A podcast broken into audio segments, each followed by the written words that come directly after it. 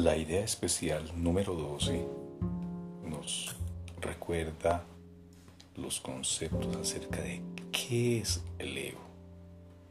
¿Qué es el ego? El ego no es otra cosa que idolatría. El símbolo de un yo limitado y separado, nacido en un cuerpo, condenado a sufrir y a que su vida acabe en la muerte. Es la, entre comillas, voluntad que ve a la voluntad de Dios como su enemigo y que adopta una forma en que ésta es negada.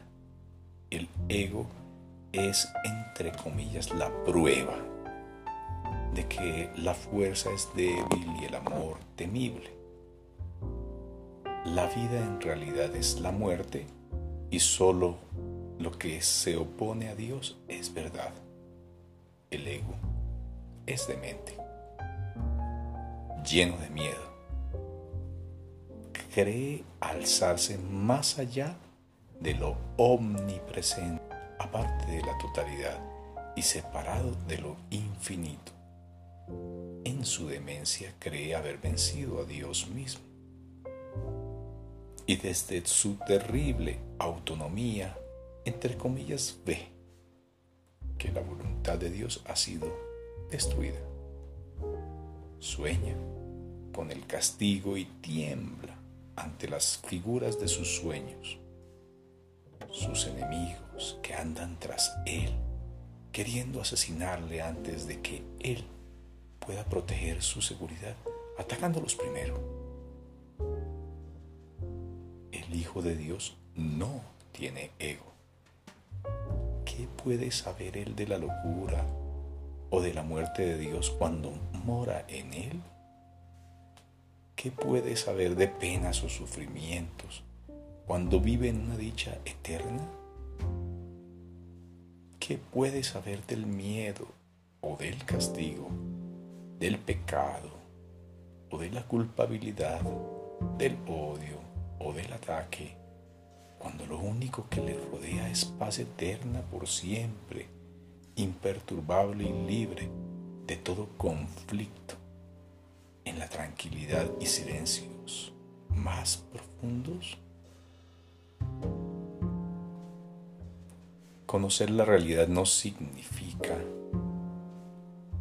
significa no ver al ego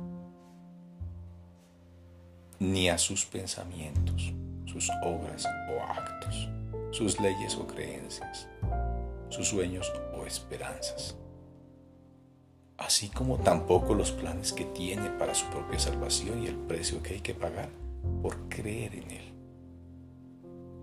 Desde el punto de vista del sufrimiento, el precio que hay que pagar por tener fe en Él es tan inmenso que la ofrenda que se hace a diario en su tenebroso santuario es la crucifixión del Hijo de Dios. Y la sangre no puede sino correr ante el altar donde sus enfermizos seguidores se preparan para morir. Una sola azucena de perdón, no obstante, puede transformar la oscuridad en luz y el altar a las ilusiones en el templo a la vida misma. Y la paz se les restituirá para siempre a las santas mentes que Dios creó como su Hijo, su morada, su dicha y su amor, completamente suyas y completamente unidas a Él.